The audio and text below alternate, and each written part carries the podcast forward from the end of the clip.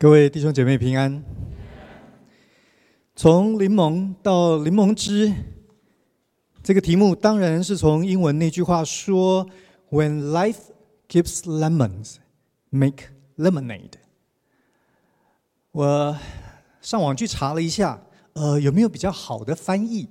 我发现有一些很有趣的想法。有人翻的比较直白一点，他说。把人生中的柠檬变成柠檬汁吧。还有人呢，翻得稍微有趣味一点，他说：“我得到的是柠檬，但享受了柠檬汁。”有另外一些人觉得这个字对字翻哈，很不容易把它表现得非常好，所以呢，最不受文字牵绊的，把语义翻出来的。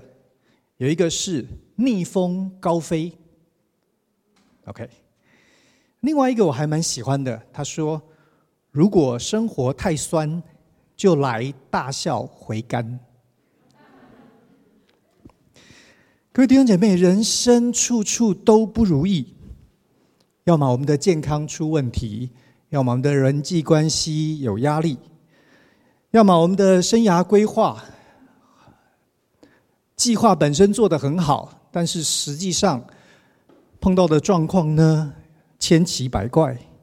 有的人是事业当中的目标，怎么样子都很难达成。所以刚刚那一些心灵鸡汤读起来很受安慰，但是实际上在生活当中呢，我们要么始终在不对的时间，要么碰不到贵人，再不然就是被设计、被欺骗、被背叛。到底怎么面对这些联盟呢？刚刚我们所读的经文讲到，摩西带领以色列人出了埃及，要往迦南前进。本来出埃及就是为了进应许地，那个所谓流奶与蜜之地。从埃及出发，如果走最近的路线，也就是沿海的路线，从埃及以色列人居住的歌山走到。以呃，走到应许地的最南边，大概是两个礼拜的时间。当然，这条路因为是沿海的通道，也是各国在那里进行贸易、商队通过的地方，所以呢，有很多的呃军队在那里驻扎。你可以想象，以色列人如果从那里走，大概免不了至少会碰到埃及埃及军队的攻击。所以呢，神知道以色列人害怕打仗，不会打仗，所以他们没有选择走这一条，他们走另外一条比较远的路，就是刚刚我们所读到通过利非定的路。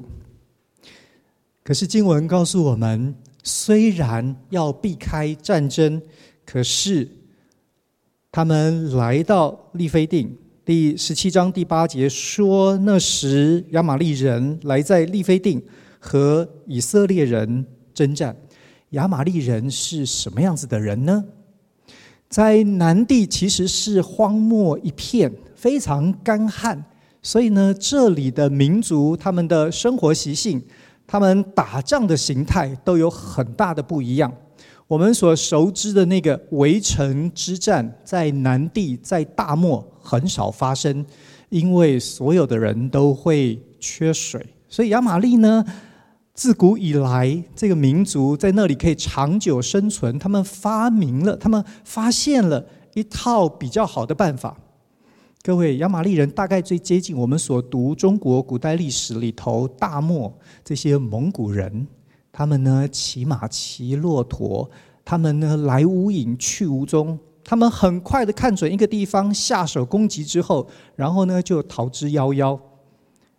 他们懒得跟你耗，因为他没有那个时间，没有那个资源。那要这样做呢？亚玛力人就在他们居住的地方和周围的民族国家建立很好的关系。你总不希望你到远方去，呃，大干一票，结果回到家发现家都没了。所以亚玛力呢，在南地跟附近几个民族。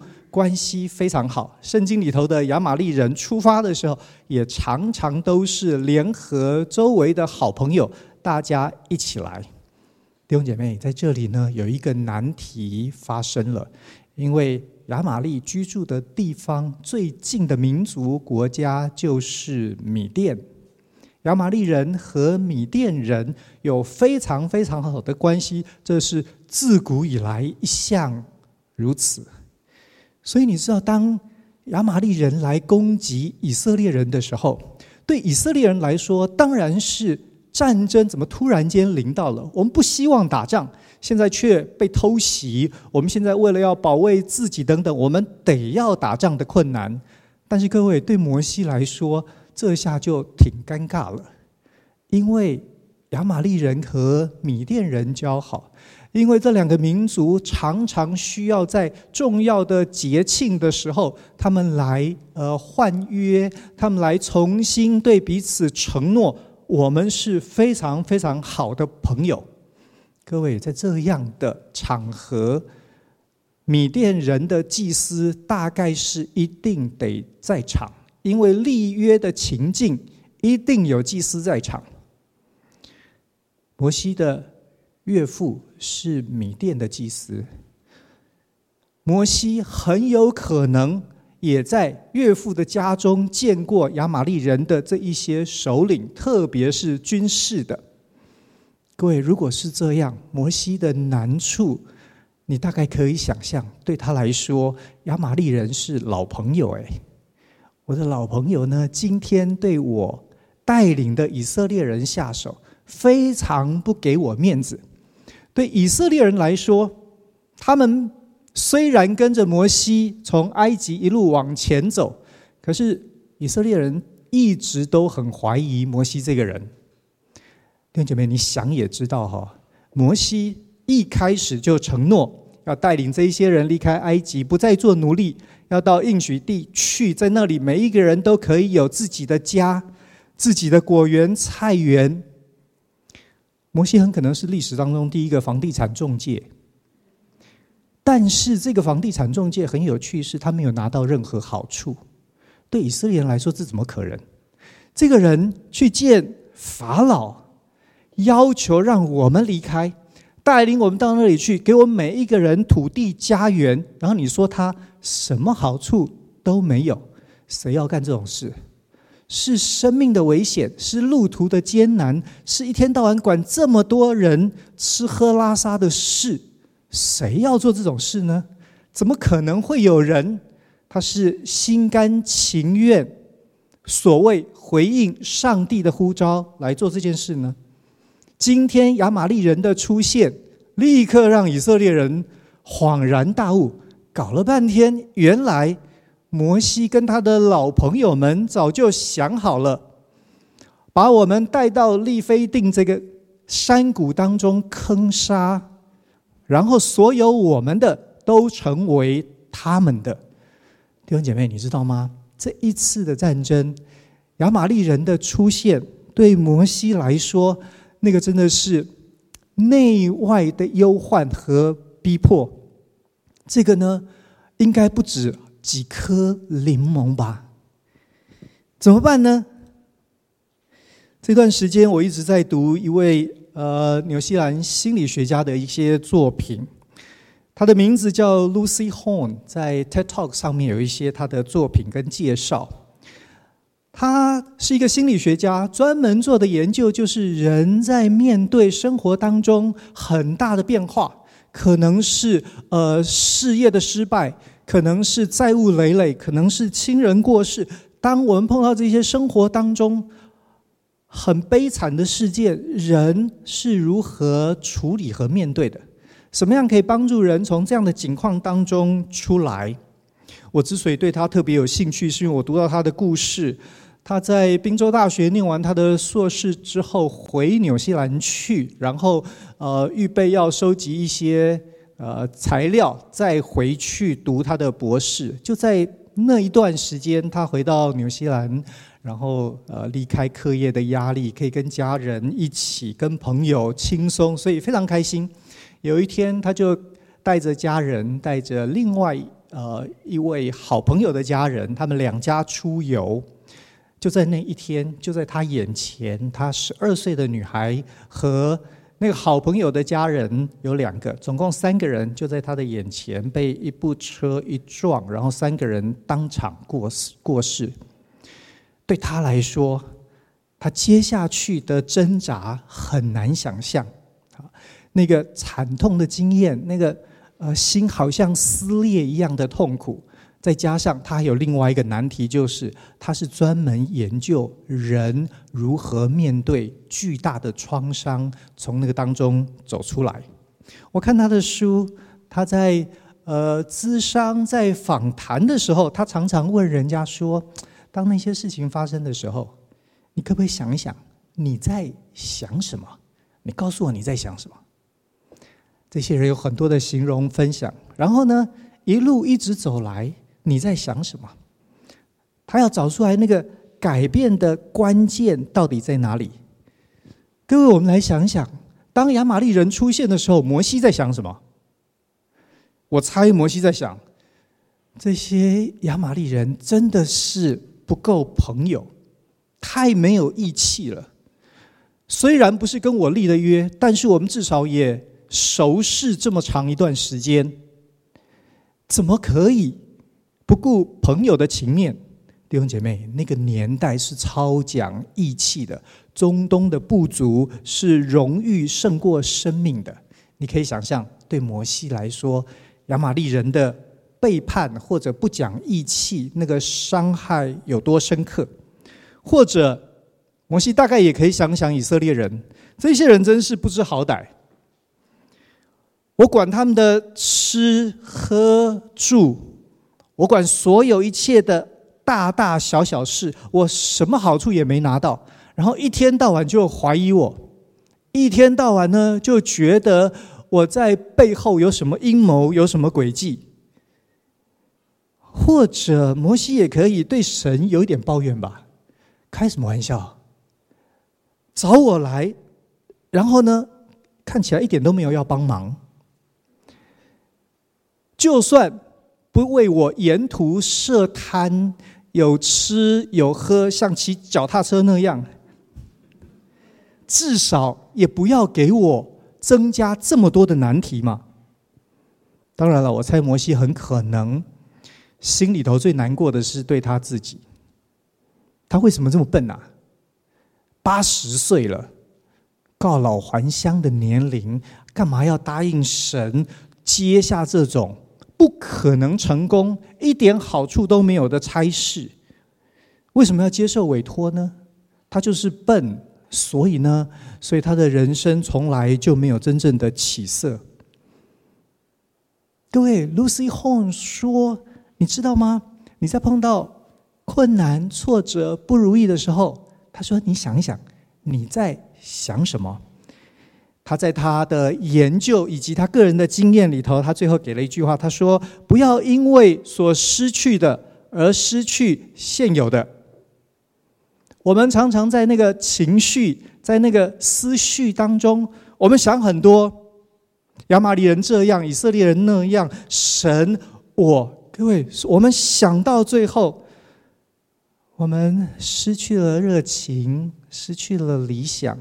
我们失去了连起来吃一顿的力气都没有了，因为所失去的，失去我们现在所有的。你知道柠檬最大的问题是什么吗？是你咬它一口，所有其他的通通都变酸、变苦、变涩了。所以我们不喜欢柠檬。那摩西怎么做呢？你看十七章第九节。摩西对约书亚说：“你为我们选出人来，出去和亚玛力人征战。明天我手里要拿着神的杖，站在山顶上。”摩西的这一个命令，这个决定，其实非常非常值得佩服。为什么呢？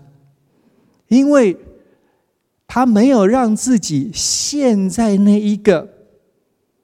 快要迷失自我的情境里头，摩西决定，他不要让自己成为风暴的中心。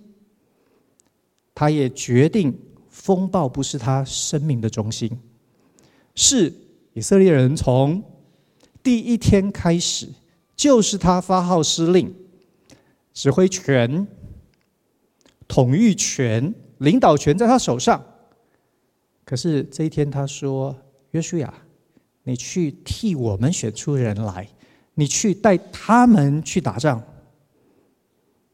他不愿意自己去，为什么？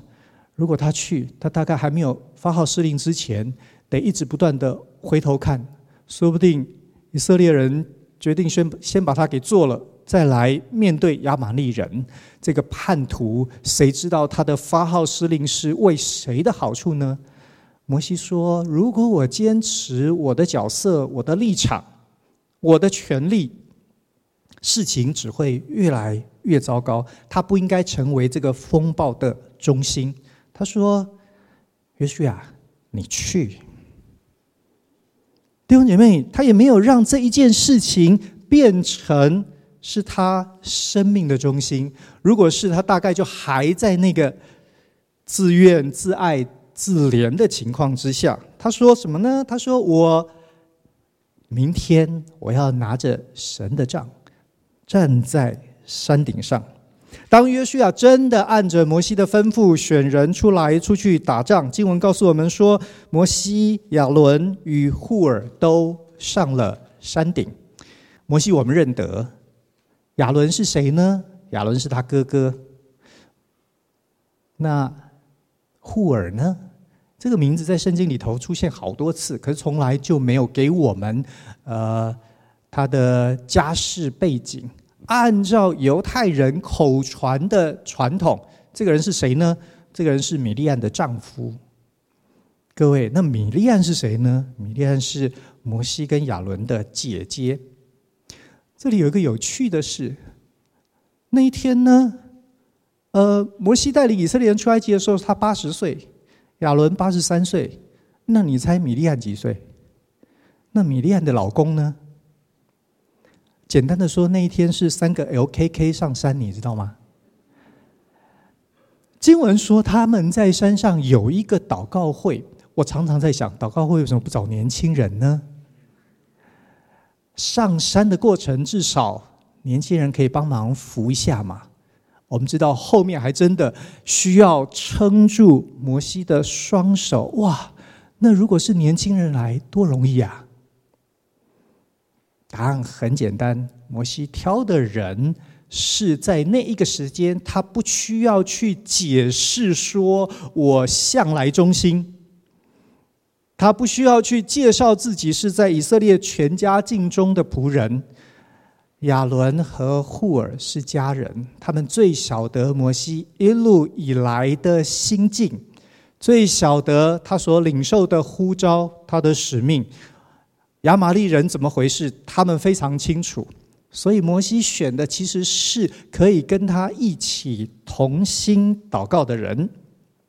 弟兄姐妹，其实讲到信仰这个层面，我觉得。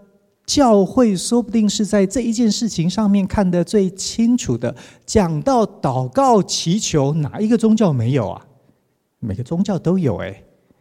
可是你仔细想想，会为别人代求，会把别人的事情当成自己的事，陪着他一起祷告，回家之后继续去为他祷告。弟兄姐妹，你告诉我，有几个宗教做这样的事？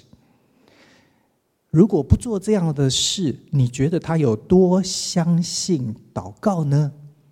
不做这样的事，你觉得他有多相信彼此相爱呢？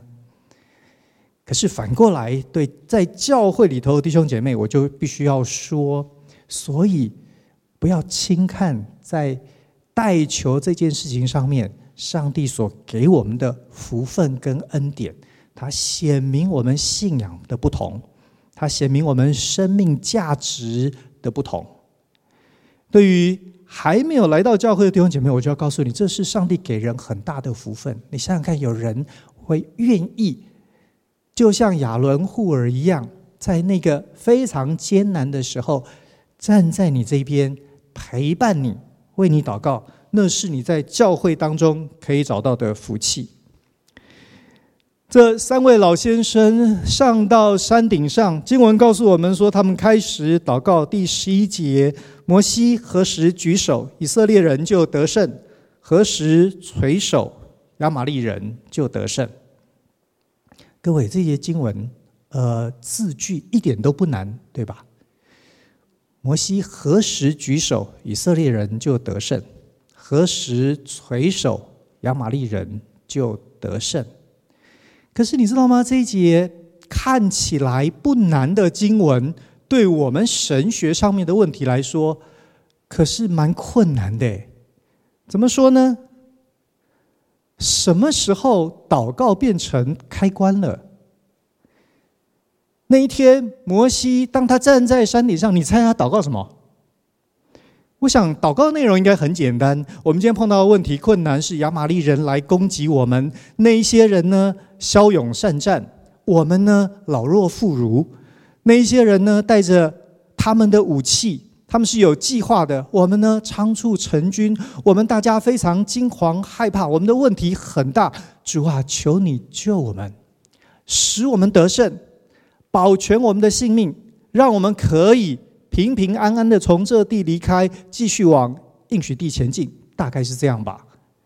可是各位，如果是这样，摩西在神的面前举起双手，恳切的祷告，然后呢，祷告完，他手一放，结果呢，求你，神有没有听他祷告？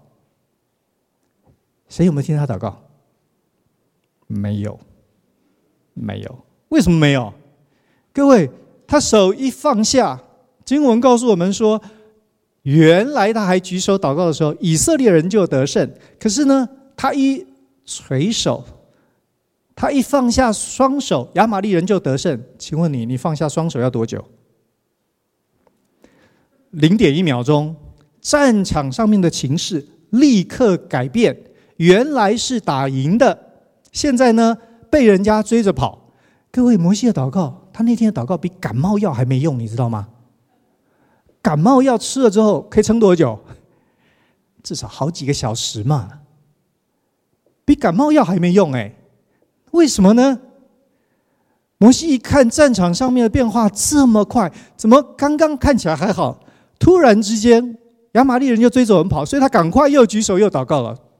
当他一祷告，他发现哎，这情况呢有改变。可是他要一放下，又不是这样，所以呢，三个老先生赶快哈，没有时间讨论神学问题，现在祷告比较重要，撑住双手。为什么神那一天是这样子的对待摩西呢？摩西之前有没有祷告过？有，在他们要离开埃及的时候发生过好多次。我们就举一个最简单的青蛙。遍满地面那一次的例子来说，法老把摩西找去说：“这遍地的青蛙，不知道你从哪里弄来的，搞得我呢生活非常麻烦，到处都是青蛙。请求你祷告，让这些青蛙离开。”圣经告诉我们，摩西出去举手祷告，所有的青蛙全部死掉，还把。青蛙的这些尸体呢，堆积起来，哇，像座小山一样，到处呢都有腥臭的味道。各位，摩西祷告一次，哎，当他垂手，那些青蛙没有复活，哎，也没有其他青蛙再出现，哎，在今天以前，摩西祷告过非常多次，他都是一次就解决。可是今天，神不知道跟他开什么玩笑，他举手。以色列人得胜，他垂手，亚玛力人就得胜。你猜谁最先发现这件事的？摩西的手跟开关一样，谁最先发现？我猜应该是山上那三个老先生嘛，哈。所以呢，他们忙着什么拿个石头来，摩西坐在上面把它撑起来，所以你就一直祷告吧。可是如果以色列人怀疑摩西和他的老朋友这些亚玛力人中间有什么勾结的话，我猜在战场上面的以色列人也蛮提防摩西在山顶到底干什么，对不对？你有没有发现他好像跟打旗语一样啊？哎，这是不是暗号啊？这是不是让亚玛力人知道我们的策略呢？所以他们很关心。可是，在战场上的这些以色列人很快就发现，明明前一秒钟我就觉得我稳操胜券，这家伙呢弱的要死，我一定可以收拾他。可是突然之间，下一秒钟不知道为什么。我就全身使不上力，他好像喝了蛮牛一样，我只能跑给他追。各位，如果那个变化是像圣经所写的这么快，我猜在战场上的以色列人很快就发现，尽管他可能满怀雄心壮志，可是呢，他就是会突然之间泄气，也有可能呢，他是。拼着老命要逃回家，可是不知道为什么，哎，突然之间他就有一股从心里头生发出来的力量，让他愿意回头去追着那个亚玛力人跑。在战场上面，一下子这样，一下子那样，他难道不会发现？哎，而且这个时间好像都是摩西在控制。哎，我猜最后发现的，说不定是。没有被选上，在旁边找了一个高处来观战的以色列人，对他们来说，他们当然关心这个战争的结果，因为那是他们的亲人，因为那是他们的未来。那一天在那里要决定非常非常多的事，他们没有被选上，可是他们关心战场的结果。他们看着摩西在山上举手垂手，他们看着战场上这些人跑来跑去，然后很快发现，哎，怎么是这样？各位弟兄姐妹，你知道为什么上帝那一天没有听摩西的祷告吗？如果跟青蛙一样，摩西祷告一次，神就听了，那会怎样？十五分钟之后，战争结束了，摩西、亚伦、户珥从山上下来，然后以色列人从战场上面回来。你猜他们彼此见面的时候会怎么打招呼？我猜以色列人大概会说：“哦，老摩西啊，原来我们发现其实没有你也没什么差别，没有你真好。”说不定有人会说：“哎呦，原来约书亚是个人才耶！”说不定这一些人会告诉摩西说：“我发现原来你的。”好朋友不过虚名一场。各位弟兄姐妹，我猜以色列人可以用各式各样的话来欺负、来羞辱摩西。如果神那一天第一时间就听了摩西的祷告，我告诉你，那里所有的以色列人通通立刻变成酸民，每一个以色列人都变成葡萄。对不起，变成柠檬，每一个都酸的不得了。各位可以神听祷告，那一天的战争可以结束，可以得胜。然后呢，第二天摩西下令拔营前行，你觉得会有多少人听他？说不定很快就会有人说：“其实我们应该要推举约书亚吧，世代要传承嘛。”各位，神没有听摩西的祷告，让摩西、亚伦、户尔在山上忙得要死，心里头有许许多多的疑问，只能为着眼前的情势撑下去的这个过程，你知道他发生了什么事吗？看起来神没有听摩西的祷告，可是。神一劳永逸的解决了内忧跟外患的问题。如果所有人都发现是摩西的手决定战场上的情势，假设摩西跟亚玛力人是串通好、勾结好的，各位，摩西要使亚玛力人得胜，你猜他应该做什么？他就垂手。你可以指责他垂手吗？摩西，你怎么可以故意让他们得胜？摩西说：“我做了什么？”他说：“你垂手。”摩西说：“你不也是？各位是为了要让以色列人得胜。你知道，三个老先生那一天，他们得在山上撑着，他们那天回家都得去推拿。累得要死啊！各位是这样证明了他们的清白，证明他们向以色列人的忠诚。如果神听摩西的祷告，这一件事情做不到，你可以解决外患，你没有办法解决内忧。哎，在这个过程当中，我要提醒大家。在信仰里头，我刚刚说祷告是所有的宗教里头都有的。可是你知道吗？我发现，在祷告里头的经历态度，在每一个宗教信仰里头差别非常大。很多的人到庙里头去拜拜，这个庙灵验拜了，拜了以后呢，不灵验，各位你怎么办？我有一个叔叔，他呃。卖车子，他很喜欢到这些灵验的庙里头去拜拜。他有一次跟我讲，他去了一个很有名的庙去拜，拜了一次之后呢，不灵验。他很生气，他跑去找那个庙里头的庙公，他把他找来，然后跟他说了一遍。他说：“你告诉我为什么不灵验？我哪个地方做错了？”哎庙里头的这个住持跟他讲：“问清楚，上一次你什么时候来？几个人来？带什么东西来？”最后告诉他说：“哦，听起来那一天时间不对。”OK，他回去换了一次，换了个时间，看好时间来。来了之后呢，又不灵验。他告诉他说：“哦，衣服颜色穿错。”我这个叔叔呢，很固执哦，他跟他跟这个庙呢搞了几次，他告诉我的过程，我觉得蛮有趣的。时间不对，来的人数不对，颜色不对，呃，带的东西不对，各式各样理由。最后，我这个叔叔呢，他放弃了，他放弃了。各位，他的观念什么？观念就是，我如果来有求于神明，我所求的那一件事情的结果，决定了灵验不灵验，决定了神明不神明。弟兄姐妹，说不定我们也有这样的态度来到教会，面对我们的神。你知道这段经文告诉我们什么吗？告诉我们，神常常没应允我们的祷告，可是他却解决了我们真正的问题。你来到教会祷告，你一定要学会这件事。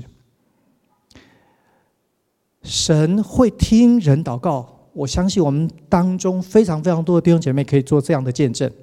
可是我也可以很很有把握、很笃定的告诉你，如果这是你进到基督教信仰的原因，那我要早早告诉你，很快的你就会发现，上帝不听你祷告了。为什么？因为你不是诸葛亮，因为你常常你所期望成就的方法，并没有真正解决你的问题。摩西那天有同样的状况。摩西想的是战争得胜，可是如果简单的就得胜，那完了，因为这里头有一个信任危机，那是以色列群体的大问题。神如果不解决这个问题，只解决那个战争的问题，各位，这个神看起来脑袋也不太清楚哎。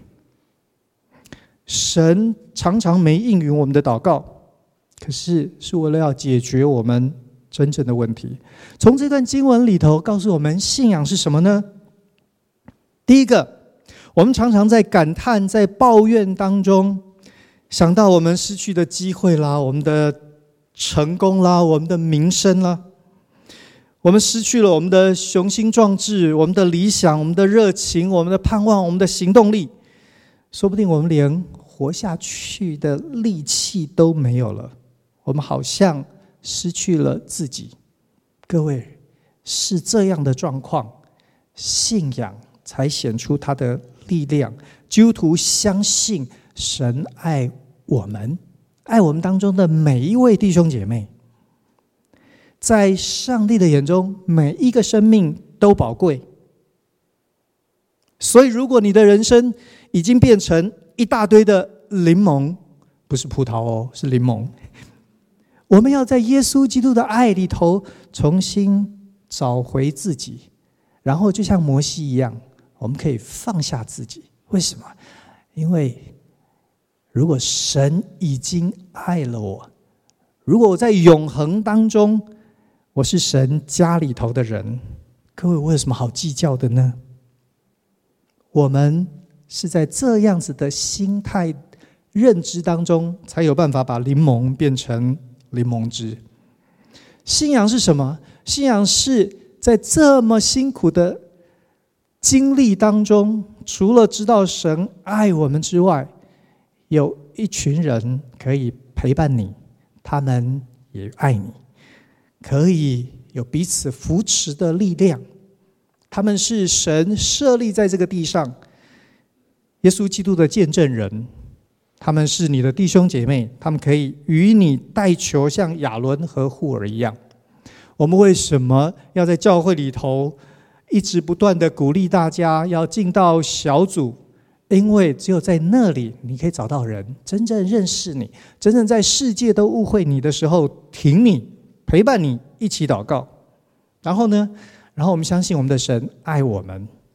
当我们把我们的需要交托在他面前，弟兄姐妹，我们始终相信神听我们的祷告，神乐意为我们解决这些难题。不管大事小事，我们就是来到他面前，我们告诉他，我们祈求他，我们仰望他。但是，请你记得。如果神没有应允你的祷告，你放心，不是因为他懒得理你，不是因为他太忙已读不回，是因为他要解决你真正的问题。这是基督教的信仰。我们一起祷告。谢谢主，你爱了我们。是生活当中常常有各式各样的艰难。但是我们感谢你，不管我们在什么样的情境当中，你都已经爱了我们。但愿我们在你的眼中看为宝贵的事，可以让我们愿意放下自己，交托在你的手中，让我们有新的眼光，有新的态度，面对我们的难题。也求主在我们的生活周围赐下弟兄姐妹，让我们学习彼此相顾，让我们同奔天路，让我们可以常常一同数算你所赐给我们的恩典，纪念我们彼此的需要，也经历你在我们当中所成就的。求主开我们心灵的眼睛，让我们看见你是掌权的神，你是乐意施恩的主，虽然。我们好像常常所求的，我们以为是最紧急、是最需要的、是最迫切的。但是主，我们也真的知道，我们其实不是最有智慧的。愿主在我们所求的合你心意的时候，成就超过我们所求所想。愿我们所求的不是最正确、不是最聪明的时候。主啊，你不放弃我们，你为我们解决我们人生当中真正的难题，也开我们心灵的眼睛，叫我们看见你在我们当中陪伴我们，与我们一同走过。谢谢恩主，祷告靠耶稣的名，阿门。